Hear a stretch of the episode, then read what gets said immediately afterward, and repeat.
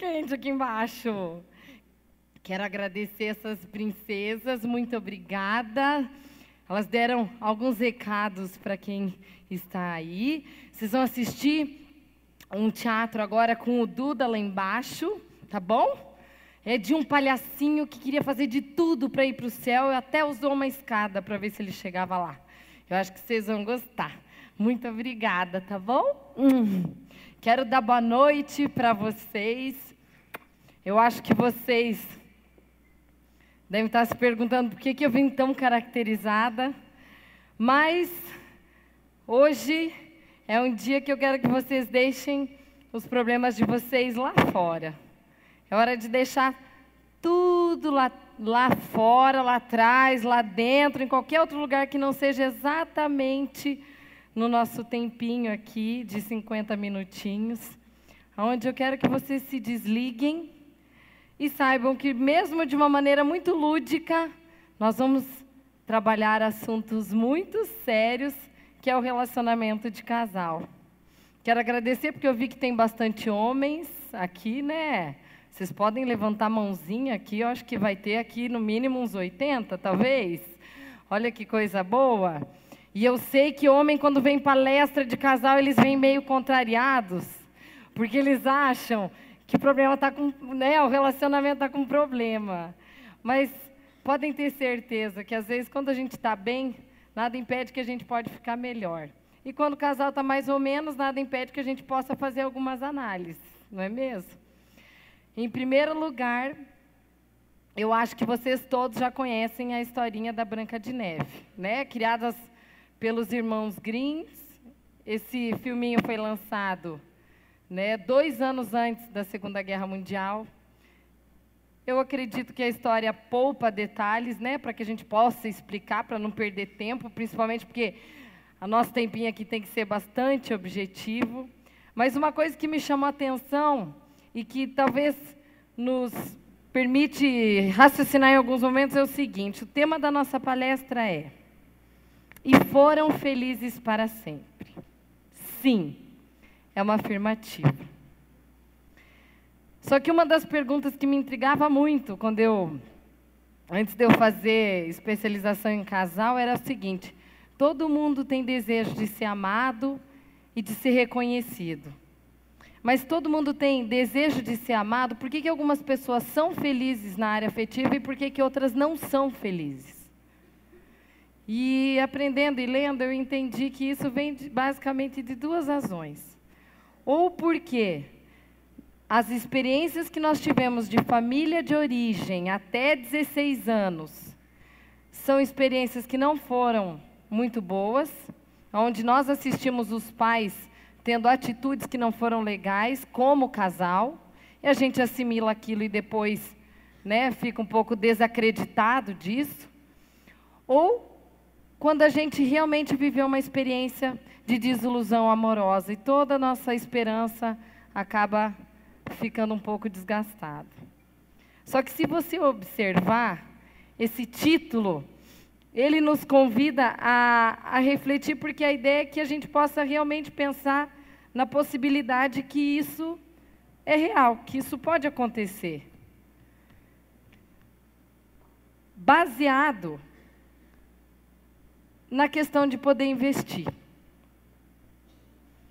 O nosso objetivo de 50 minutinhos hoje é para a gente trabalhar um pouco da análise psicológica do filme da Branca de Neve um pouquinho do perfil psicológico dos anões, e aonde que a gente pode trazer isso para a tua realidade lá dentro da sua casa, no teu contexto diário de vida.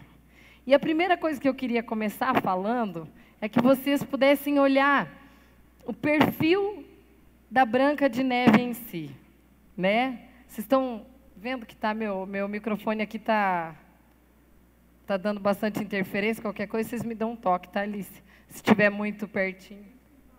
Dá para ver? Então tá, vou falando aqui, vocês, só para não, não perder tempo aqui. Estão me ouvindo bem? Ok? Lá atrás também? Ótimo, obrigado. Hoje nós vamos falar rapidinho em quatro pontos, para ter uma direção. O primeiro deles é para a gente parar para analisar o arquétipo que a Branca de Neve traz com a história dela. Existe um seriado que está passando na televisão, basicamente no Netflix. Eu não assisti, me falaram e eu tenho interesse de, de, de poder ver, que é um seriado chamado Light to Me. Minta para mim. E, e eles é, verificam no seriado como é que a pessoa mente. Quando ela mente, ela, ela faz expressões, ela tem microsinais de mentira na expressão facial, onde permite com que os especialistas percebam onde que a pessoa trabalha em cima da mentira, por exemplo, na hora de contar uma cena de crime. E todos nós, de alguma maneira, o nosso rostinho, ele passa uma mensagem. Eu tive uma aula agora esse fim de semana de neurociências, e aí o professor que eu tive, ele tinha, eu não sei o nome de atores americanos, mas ele tinha a cara de um ator do mal lá, de um filme que ele fazia. E ele dava aula, eu olhava para a cara dele e eu pensava, ele deve ser muito grosso com a filha dele. Olha o que, que me vinha na cabeça. Por quê? Porque a gente recebe a informação, mesmo que você nunca conversou com a pessoa, porque o rosto dela transmite a você algum tipo de mensagem, sendo ele positivo, sendo ele negativo. Olhando a Branca de Neve, qual é a mensagem que vocês acham que o rostinho dela passa? De brava? Estressada, nervosa, irritada? Ela passa doçura e ela passa calma, não é?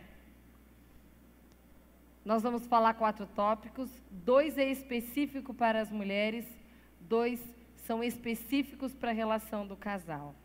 E a primeira coisa que faz-se necessário a gente frisar, e é uma coisa que a gente às vezes comenta aqui nas palestras das mulheres modernas, é a importância da mulher ser dócil e ser calma. Nós somos projetadas, a nossa natureza feminina foi projetada para ser dócil e ser calma. Eu sei que às vezes a circunstância da vida não nos permite ser tanto assim, só que eu quero dizer que os padrões de Deus não são anulados pelas circunstâncias que a gente vive no decorrer da nossa existência. Eu resolvi trabalhar ou trazer em primeiro lugar essa questão, porque quando eu falei para você deixar todos os teus problemas lá fora, era inclusive para deixar as questões de rótulos que talvez você possa ter recebido, de você ser às vezes brava, irritada, estressada ou mal-humorada.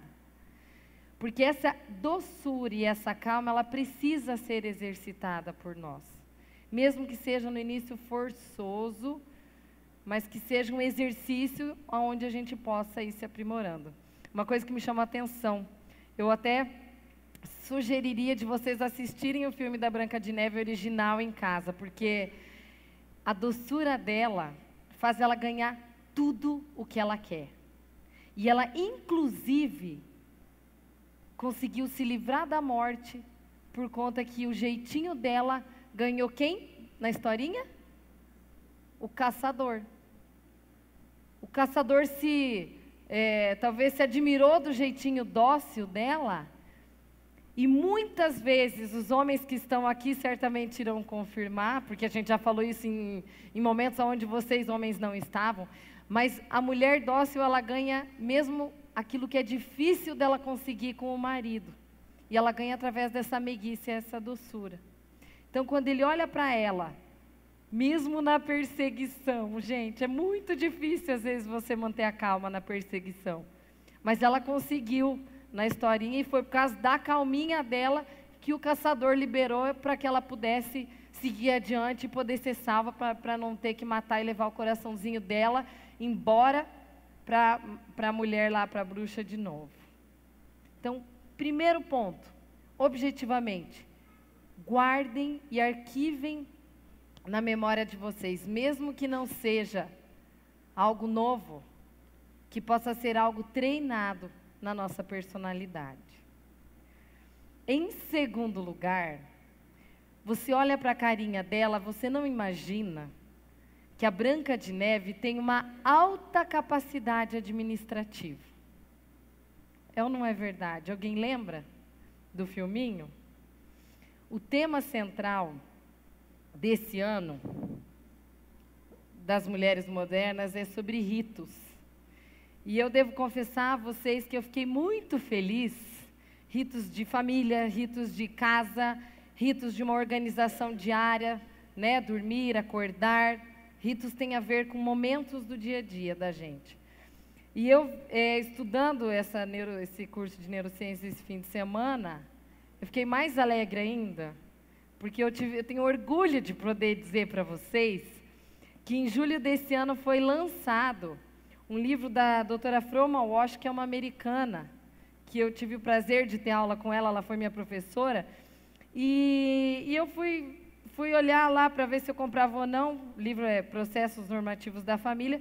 Quando eu abro para ver o conteúdo da introdução, eu fiquei tão feliz porque eu olhei que no capítulo 20, o tema que ela queria tratar era o valor dos rituais na vida familiar. Eu fiquei tão feliz porque é para confirmar para vocês que esse tema, que é psicológico, que é dentro da minha área, que é técnico, ele trata exatamente as coisas fresquinhas que a psicologia tem trazido para que a gente possa usufruir na nossa casa. E é isso que a Branca de Neve fez. Eu quero que vocês observem a doçura que ela tem nesse videozinho que vai mostrar agora, para que ela mande as pessoas da casa trabalhar. Vamos acompanhar ali pelo que vocês vão assistir agora? Digão pode colocar bem alto, tá?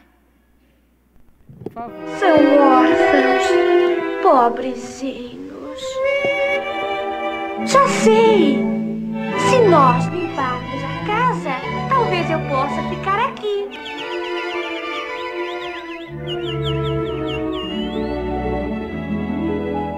Vocês lavam a louça. Vocês tiram a poeira. Vocês limpam a lareira e eu sou a varredeira.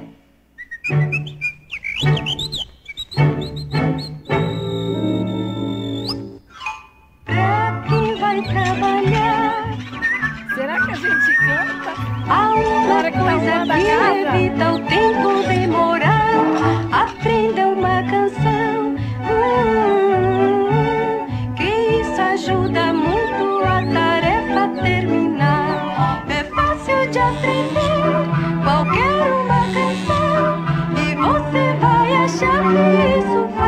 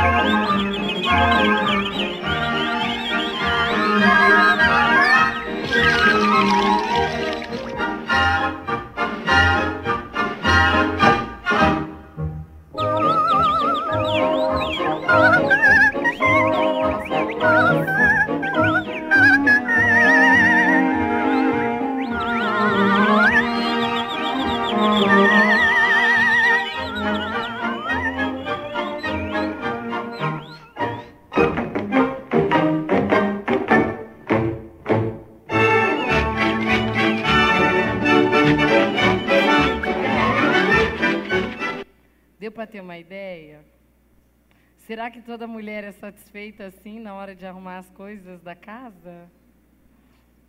Só vejo assim as cabeças, né?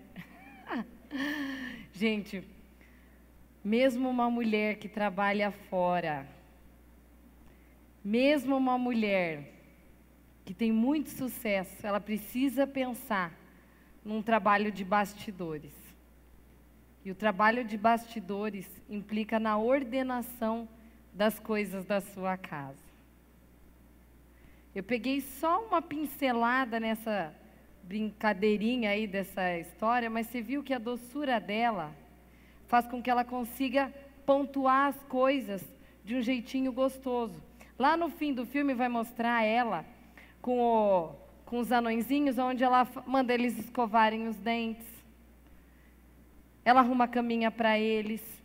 Uma coisa interessante, ela cria o espaço para ter alegria no ambiente da casa. Então eles começam a dançar, começam a pular, começam a cantar. Então não é só obrigações, coisa que você tem que chegou, jantou, troca roupa, faz tarefa, depois não, já tá, vai para casa, acabou. Precisa criar-se um território mais leve dentro de casa, mesmo cumprindo com os ritos que uma casa precisa ter. Se você não está em casa, é importante fazer esse trabalho juntamente com as pessoas que trabalham para você. Fui descobrir que dar tarefas para as pessoas que trabalham para você, a palavra tarefa significa porção. Então, quando você chega, não adianta você chegar para a pessoa que trabalha para você e falar assim: ó, negócio é seguinte, você vai fazer isso, isso, isso, isso, isso hoje, fazer assim, assim, assado, não, não, não, não. A pessoa, ela se incomoda, não é legal. É porção. Eu acho ótima essa palavra do hebraico. Porção.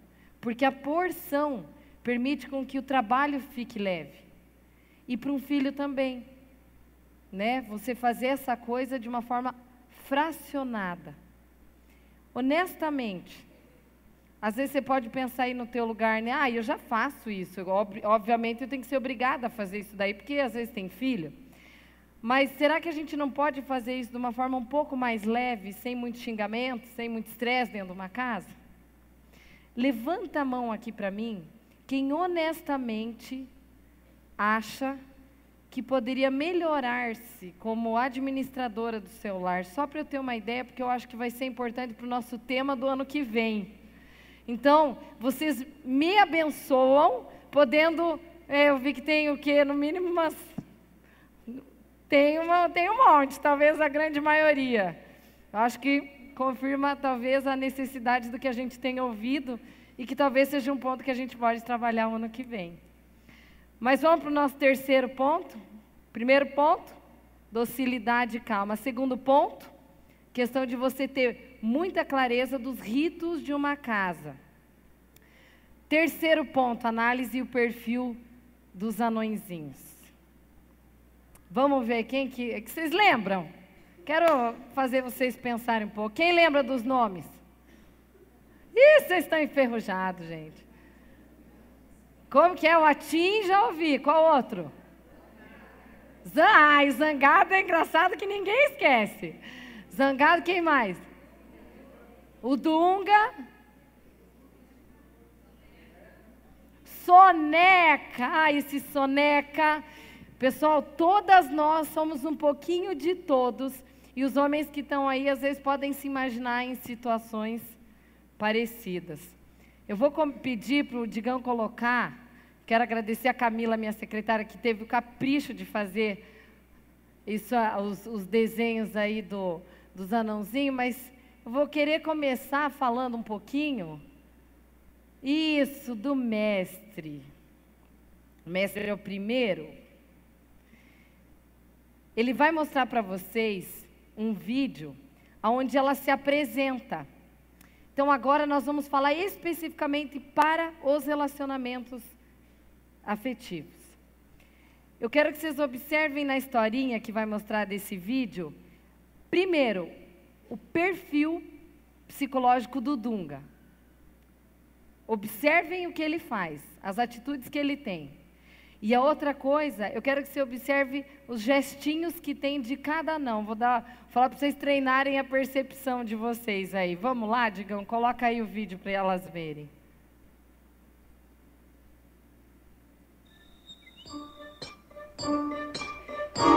Esse acho que é do Eu Vou. É do. Ela, ela tá apresentando os anõezinhos. Acho que é o de baixo aí que você tem.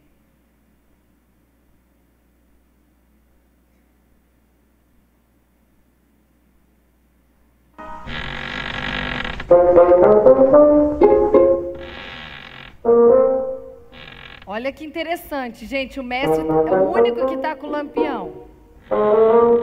Tudo tem um significado psicológico interessante.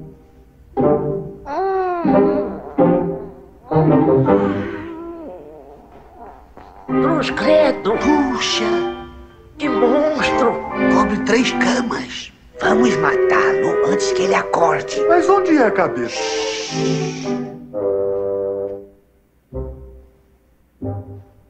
O Dung é o que está atrás aí, ó.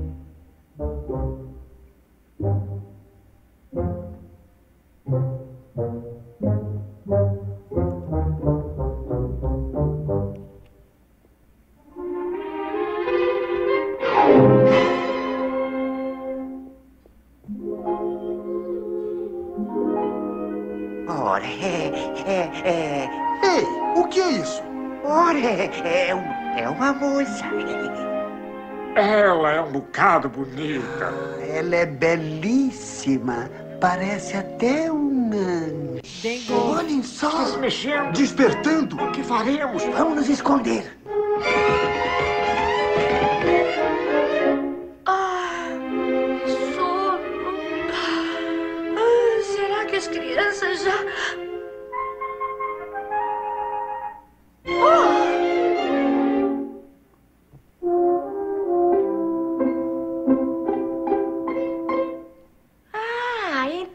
Homenzinhos.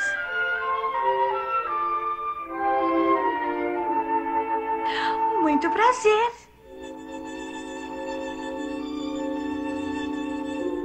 Eu disse muito prazer.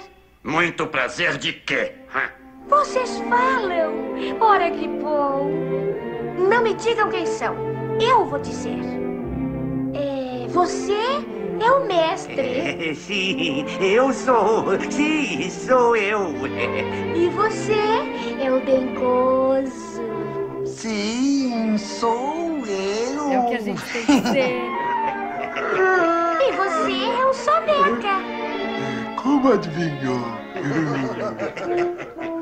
E você? É o Atchim. Sim. E você deve ser? O feliz sou eu. E ele é o Dunga, não fala nada. Ele não pode falar? Ele não sabe, nunca aprendeu. Que pena. Oh, você deve ser o zangado. É isso. Nós sabemos quem somos. E ela quem é? E o que faz aqui? Aqui, eu, quero dizer. Bem. Desculpem, de neve. Se me deixarem ficar, eu tomo conta de tudo. Eu larro, costuro, cozinho. Cozinha? E sabe fazer maçã direita? É. Ah, é. Torta de maçã. Sei fazer boas tortas e bons pudins. Bons pudim? Viva! Então fica! Uh! A vida já é pesada para dia. Por isso que eu falo, trazer uns videozinhos mais lúdicos permite com que nosso dia a dia fique um pouquinho mais leve, né? Por isso que eu quero começar a falar do mestre. Crianças veem cenas que a gente não vê. Eu assisti esse filme com as minhas filhas. Na hora que eles estavam indo e cantando Eu vou, eu vou para casa, agora eu vou. Eu, olhando a cena com a minha filha, não percebi uma cena que ela se deu conta.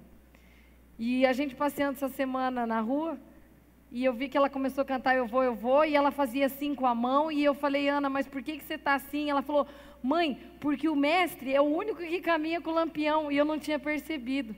Aí hoje chegando aqui, eu fui conferir na imagem, olha que era mesmo. O mestre é o único que caminha com o lampião. Então vocês vão ver agora o desenho do mestre aí, que é o primeiro anãozinho. E na verdade, ludicamente, ele fala uma coisa muito certa. Toda casa, nós sabemos que precisa ter a liderança e a direção dos responsáveis. Houve uma palestra que a gente trouxe o exemplo de um guarda-chuva, quem estava podia lembrar, né? Confirma uma, uma, um guarda-chuva que é como se fosse o homem protegendo a mulher, protegendo os filhos, cada um no seu papel, cada um de uma forma é, organizadamente hierárquica. Porém, um avião não pode ser pilotado se não tiver uma boa pessoa que dirija, que o pilote. Isso refere-se a uma ideia bem interessante que eu queria passar para vocês, que é um pouco da, do perfil psicológico, e eu inseri junto um pouco de conceitos bíblicos para testificar que o nome de cada não pode nos ensinar coisas interessantes. Então, quando você estiver contando essa historinha para um dos filhos, você pode ir inventando coisas que você pode querer instruir e ensinar para que eles possam aprender também. É, um casal, tanto o homem quanto a mulher, eles não são livres para fazer o que eles querem ou para decidir o que eles querem. Um casal que não está submetido sob a liderança de um mestre,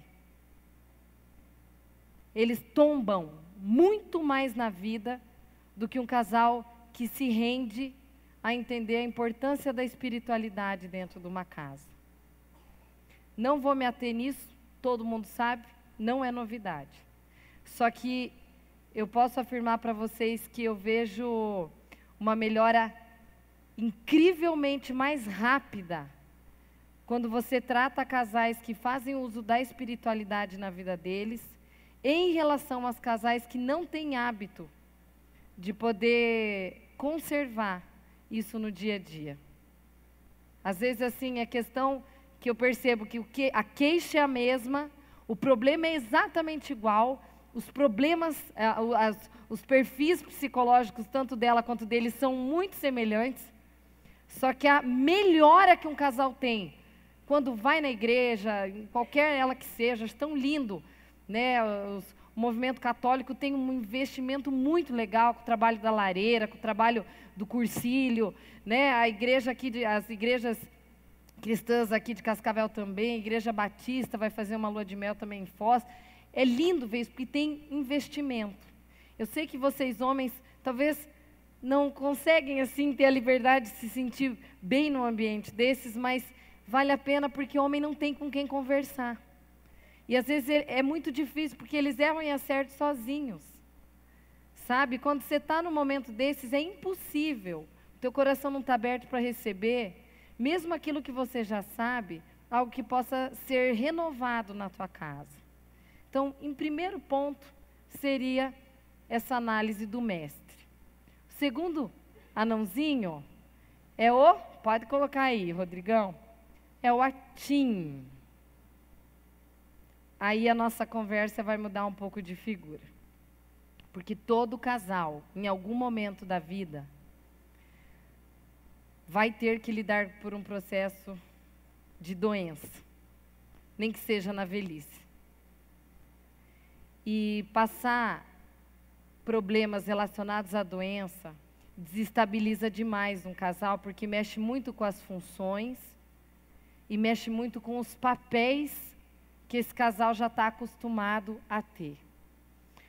Uma coisa psicológica que eu queria deixar que é uma preocupação de muitos psicólogos hoje na área da família, é poder você pensar o seguinte, que se você tem pais que você precisa cuidar, ou se você, que é nova, nem acha que ainda você está numa no momento de viver isso, mas quando você chegar na velhice, esperamos que seja somente na velhice, né, que a gente tenha que passar por isso,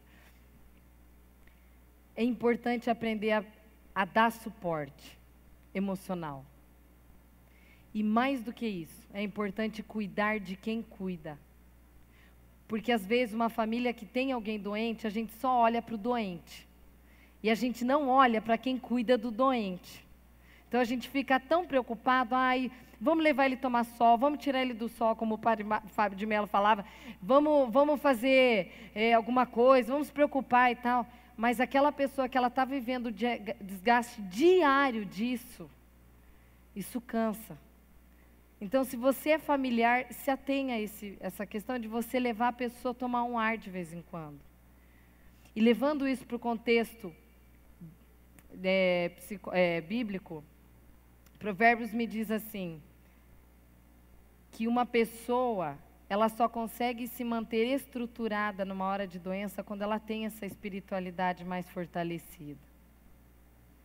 Então, o atim, quando você olhar para ele, você pode lembrar que ele pode nos trazer alguns ensinamentos que eu acho que te prepara para uma fase que esperamos que seja longínqua. Mas vamos para o terceiro.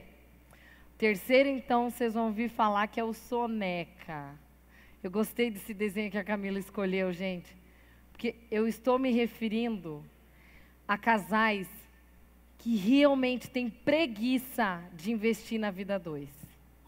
Vocês viram que até para pescar o soneca tem sono. E subentende-se que o ato de pescar lembra que é lazer, concordam? Nós somos muito forçados no dia a dia a nos investir foco no trabalho, nós temos que investir foco nos filhos, nós temos que investir foco na casa, e a gente investe pouco tempo para trabalhar na relação a dois. Às vezes, até para ter relação sexual, dá uma soneca. Quando você menos espera, você está querendo que aquilo funcione muito rápido, porque você quer saber de dormir. E aí, como tem homens, eu não vou poder desprezar de poder defender a classe deles em dizer que o sexo é o que cola eles a vocês. E o que cola uma mulher a vocês, homens, são os traços de afeto. Agora, me chama muita atenção uma coisa que, a, que o livro de Provérbios que eu amo fala, que ele fala o seguinte: se você está com preguiça, mulher, de investir no seu lado afetivo, ou se você, homem que está aqui, também se sente cansado para isso, olha só que interessante esse provérbio. Ele fala assim: ó, Observe a formiga, ó preguiçosa. Reflita nos caminhos dela e seja sábia. Ela não tem chefe, nem supervisor, e ainda assim ela armazena provisões no verão. Ou seja, ela investe na relação, eu fazendo uma, uma mistureba aqui, ela investe na relação quando é época de inverno ou verão que, que significa isso para nós? Ela investe na relação quando as coisas estão bem. Porque o casal às vezes não tem força para lidar quando eles estão no meio da crise. Voltando. Até quando você vai ficar aí deitado, ó preguiçosa, tirando uma soneca, cochilando um pouco de um lado, um pouco de outro, cruzando os poucos os braços para descansar? Atente-se. A necessidade te sobrevirá como um assaltante. Provérbios 6, de 6 a 11. Então, se você está meio com soneca de investir no teu relacionamento, ou às vezes até nas tuas tarefas de casa, que a gente fica tão cansada que aquele trabalho fica é, ficando cada vez mais é, custoso para a gente, eu acho que a soneca tem algo a nos ensinar. Atente-se para o caminho da formiga. Ó, oh, preguiçosa. Vamos para o próximo que eu amei, gente, é o Dunga. Não é à toa que eu falei para vocês. Agora eu vou fazer uma enquete. Será que eu vou, eu vou aproveitar os homens aqui? Porque agora é uma palavra específica para mulheres. O que, que me atrai no Dunga? Ele tem, em primeiro lugar, um coraçãozinho ensinável. Não é toda vez que a gente tem um coração aberto, concorda? E o Dung, ele não fala, mas ele é o único que tem mais iniciativa do que o sete. Ele é o mais pequenininho. Ele é o menorzinho deles. Mas foi ele que entrou, foi ele que fechou a porta da mina para eles irem embora, que vocês vão ver agora. Foi ele que, que foi que entrou no quarto para ver quem era. É, ele que foi subindo a escada lá para ver quem era que estava fazendo barulho lá no quarto. E uma coisa que me chama atenção no Dunga é que ele não fala, mas ele age. Qual é o contrário de uma mulher que não fala? Hum? A que fala demais. É muito cansativo. Eu vou dizer isso porque eu escuto isso muito dos homens. É muito cansativo ficar com mulher falante o tempo inteiro na orelha da gente.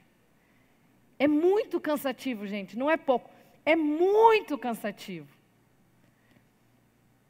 E eu fui entender porque esse fim de semana lá na aula que eu tive. O cérebro da gente, quando o homem ou a mulher ele recebe uma informação, ele vai para essa área do cérebro. Para o teu cérebro codificar essa informação, ele vai mandar a informação para um, para um lado um pouco mais para trás. Então não, não funciona assim na comunicação de um casal. Você falou, o outro vai entender. O teu cérebro ele primeiro recebe a informação, aí depois ele manda para outro lugar e depois ele codifica essa informação. Se a mulher começa a falar, falar, falar, falar, falar, falar, falar, falar, falar, falar o cara já viajou há muito tempo. Ele, ele não prestou atenção. Por favor, homens, certo ou errado, só faça assim cá com a mão. Acho que eles concordam, gente. O negócio pega, pega para o nosso lado, porque a mulher falante demais, ela cansa até as amigas. E a gente não percebe. A minha mãe, a minha mãe, ela é uma mulher tímida, ela não gosta, ela é do perfil do trabalho dos bastidores, assim. Ela faz tudo, mas ela não gosta de aparecer. E eu achei interessante que ela falou essa semana uma frase que me chamou a atenção. Ela, é, ela disse assim: a, a mulher que fala demais, o problema maior dela não é que ela fala, é que ela deixa de aprender quando ela para para escutar. Ai, se tiver uma frase que vocês podem levar aqui hoje, fiquem com a frase da minha mãe. A mulher que fala demais, ela deixa de aprender.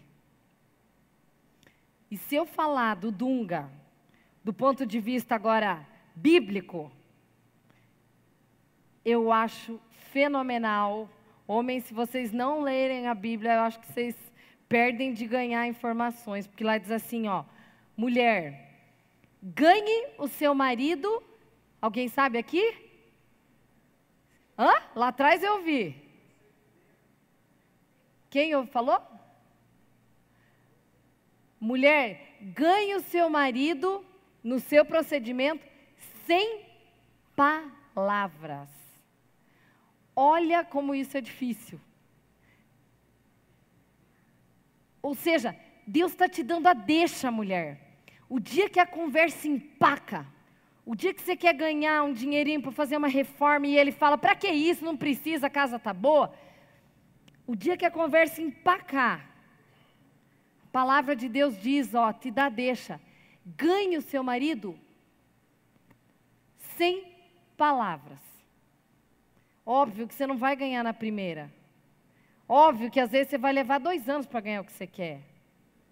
E se o cara for italianão, pior ainda. E se ele for gaúcho, mais difícil ainda.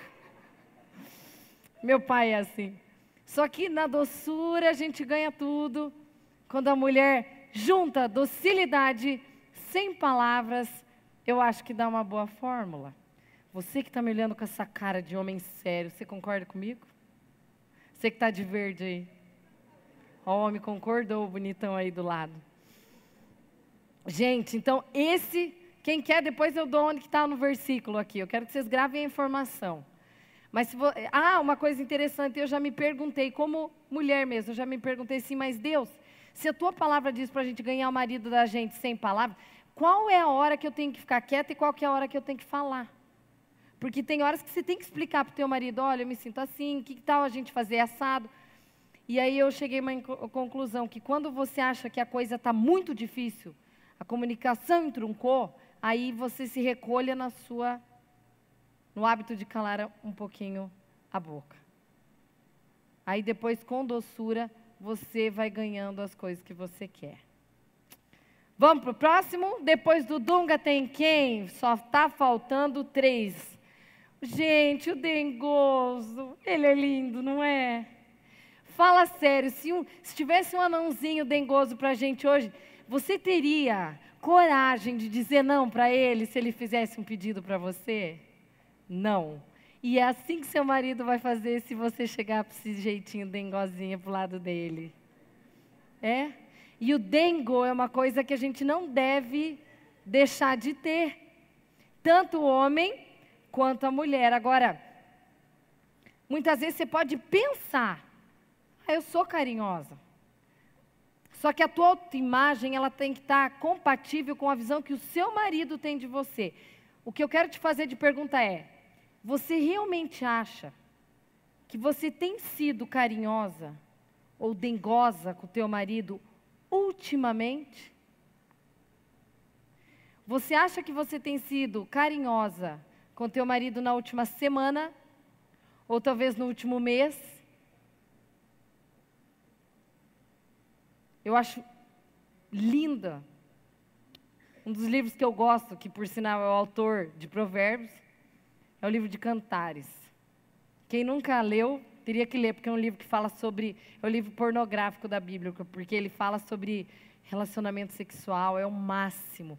E ele fala assim: ó, fartem-se de carícias os seus os peitos da sua mulher. Que a sua boca seja um gotejar constante de mel, de doçura. Ele chega uma hora lá que fala que o umbigo da mulher é igual a um cálice de vinho. Aí eu li lá esses dias, estava lendo à noite, nada a ver com o assunto, agora que me veio na cabeça, mas eu estava. Nós tínhamos colocado as crianças a dormir, meu marido estava vindo do corredor, aí eu tinha lido lá assim, a, a, noi, a amada dizendo para o amado: Seus braços são como cilindros. E aí o meu marido vinha, aí eu olhei para ele e falei: Seus braços são como cilindro.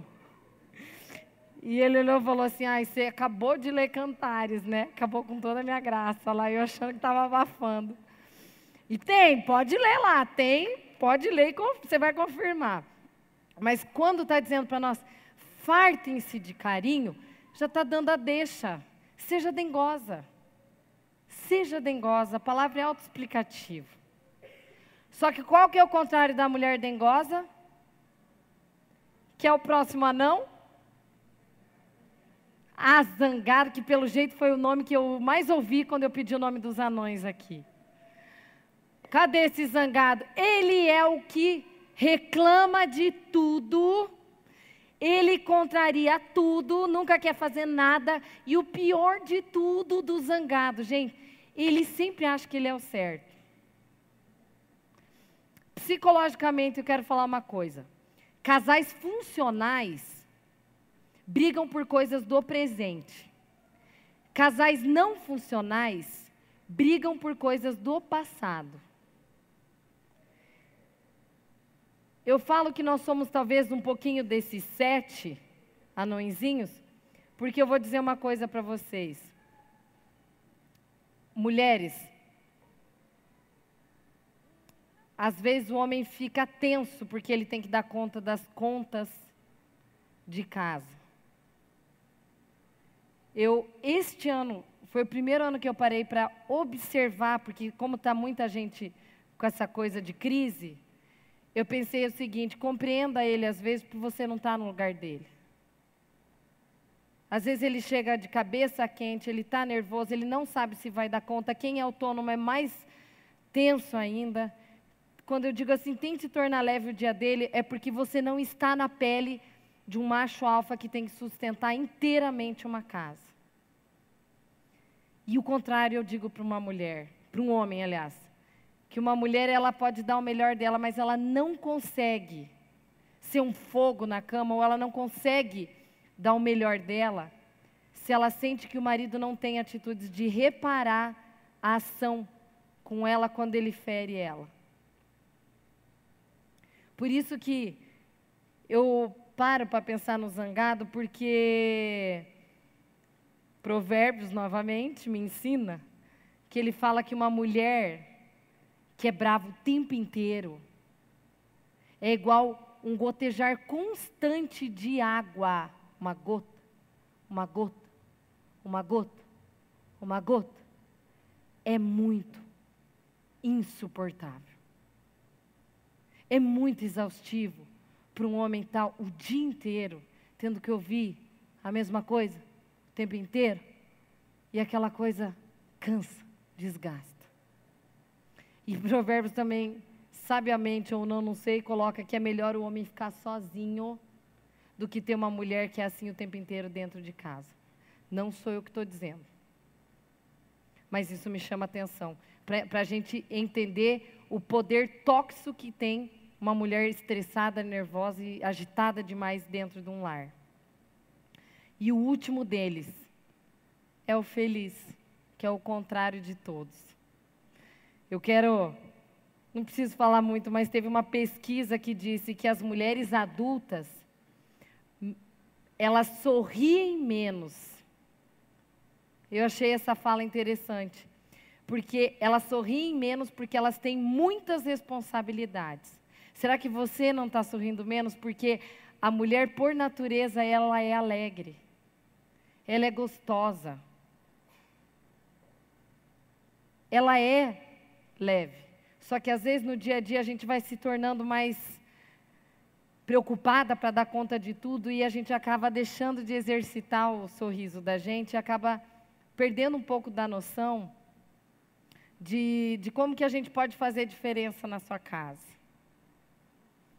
Não vou voltar. Mas a minha próxima pergunta para você, olhando esses sete anões, é o seguinte: será que a sua família, que as pessoas da sua casa, elas sentem alegria de cantar a musiquinha do anãozinho quando eles vão para casa? Como é que é a musiquinha?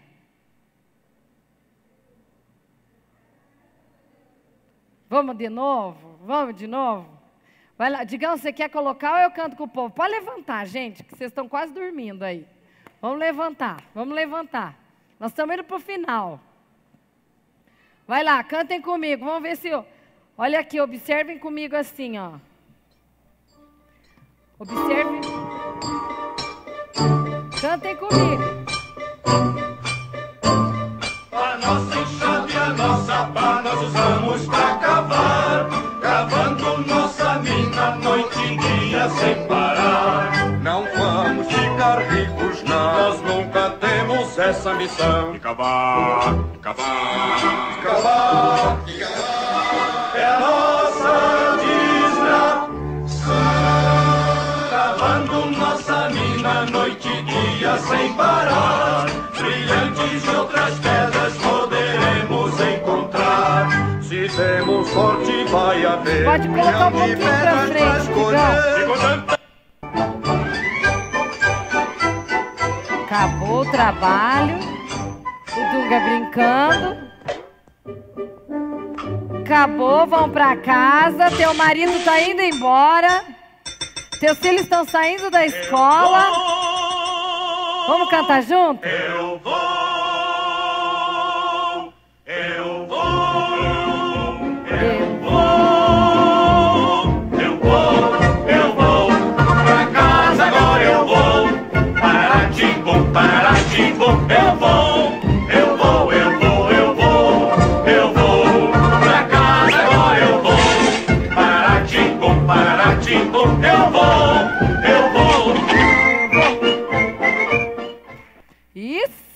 obrigada.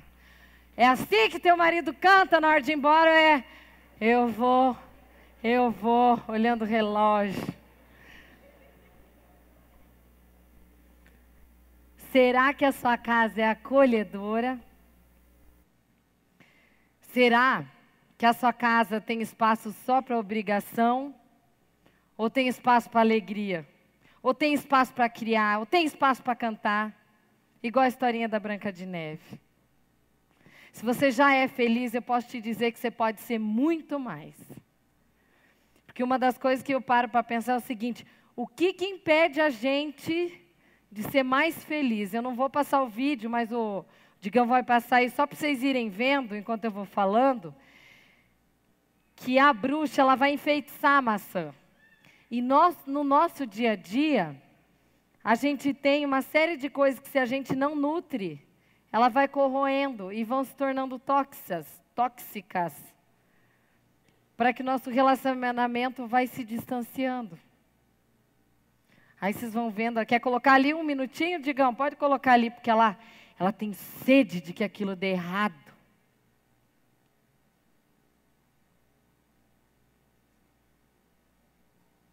Colocar o, o áudio. Para provar esta maçã, sufocará, paralisará. Então eu serei a mais bela. Mas espere. Pode haver um antídoto. Nada me pode escapar. Ah, ah, aqui está. A vítima do sono da morte só ressuscitará ao receber o primeiro beijo de amor. Primeiro beijo de amor. Ah! Não receio isso. Os anões pensarão que está morta. Será sepultada viva.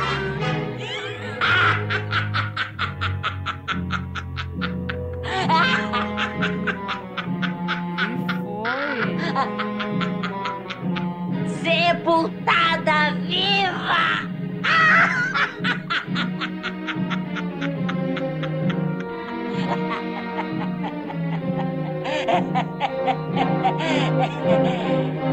Está com sede? Bebe um gole!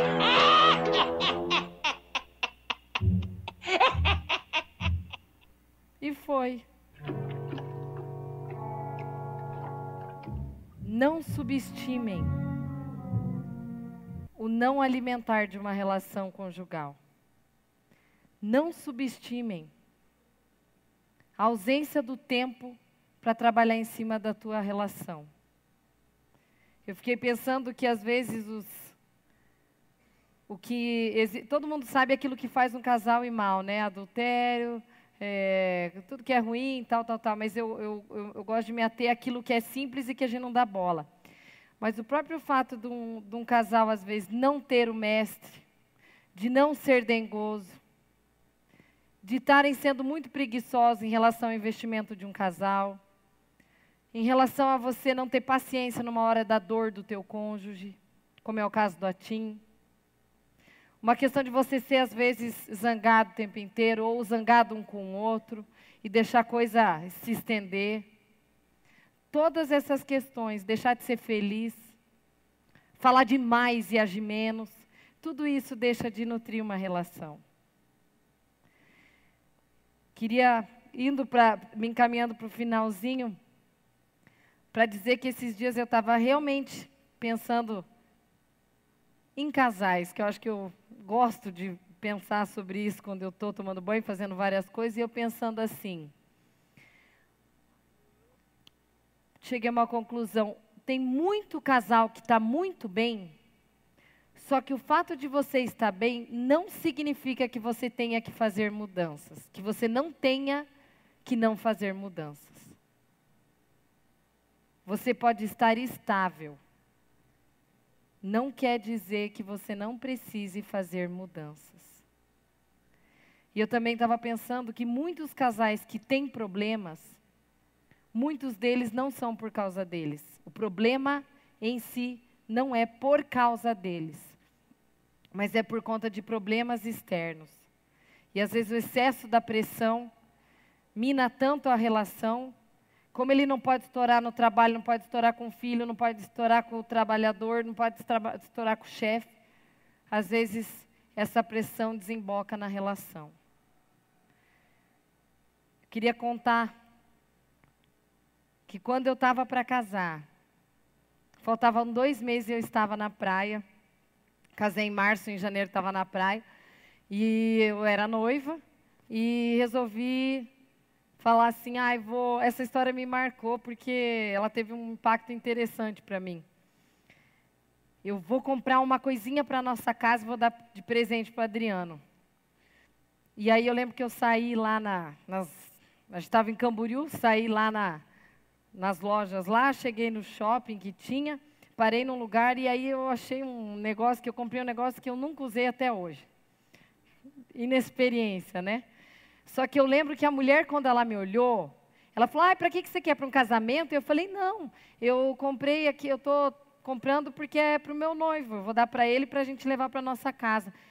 Aí ela olhou para mim e ela foi tão convicta na resposta que ela me deu que aquilo me causou, me gerou dúvida, porque ela foi muito convicta. Ela olhou para mim e ela falou assim, ó, grava o que eu estou te dizendo. Hoje você está comprando. Com o passar do tempo, tudo acaba. Fazia dois meses que eu estava para casar. Só que ela foi tão convicta e eu pensei, será que eu não estou um pouco iludida? Porque eu estou feliz, vou casar, é o homem da minha vida, meu príncipe encantado, ai meu Deus, tal e tal. Eu falei, às vezes eu estou um pouco iludida, aquilo me desestabilizou. E eu fui para casa, eu cheguei lá no, no, lugar, quando eu vi o Adriano, eu comentei com ele, falei, ai, você acredita que eu encontrei com a mulher, aquele papo, né, que a mulher tem que contar os detalhes. E eu falei assim, é, eu não sei, mas você acha que vai ser assim? Você, você acha que a gente vai esfriar? conforme os anos vão passando. E aí ele falou uma coisa que eu nunca mais esqueci. Ele disse assim: Karine, a história quem faz somos nós. A regra quem faz somos nós. E eu estou falando porque quando você ouvir alguém dizendo e foram felizes para sempre, com certeza, se você se dedicar, se você se empenhar e empregar afeto, pode ter certeza que você vai tranquilamente na tua velhice poder dizer: e foram felizes para sempre? Sim. Esse é o nosso recadinho de hoje. Antes de vocês saírem, grave na mente de vocês. Obrigada. Visita avisar que se alguém quer comprar ingresso do show amanhã, tem lá embaixo. Ah, tá. Obrigada. O show da Fernanda Brum, que é para fazer a doação lá para aquela para a cidade de refúgio, né, dos refugiados. Antes de você sair para o seu cérebro gravar, para ter o neurônio ficar mais calibroso, grave uma frase do que você ouviu aqui. Seja ela o perfil da doçura da mulher, seja ela a importância de você ter rito familiar suave dentro da tua casa à noite, seja ela você não querer ser como zangado, né? Ou é, lembrar de algum, algum comentário dos anõezinhos, ou seja, você lembrar que mesmo que você esteja bem, não quer dizer que você não deva fazer mudança. Ou lembrem da frase da minha mãe, tá? Uma mulher que fala demais deixa de aprender.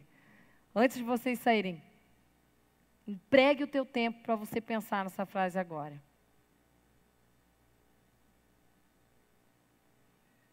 Ok? Quero dizer que o ano, mês que vem, vai ser nossa última palestra da terceira temporada das Mulheres Modernas. Vou aguardar vocês. Um beijo. Fiquem com Deus. Até mais. Que agora eu acho que eu vou. Vou comer maçã e vou me fingir de morta para levar um beijo. Até mais, gente. Fica com Deus.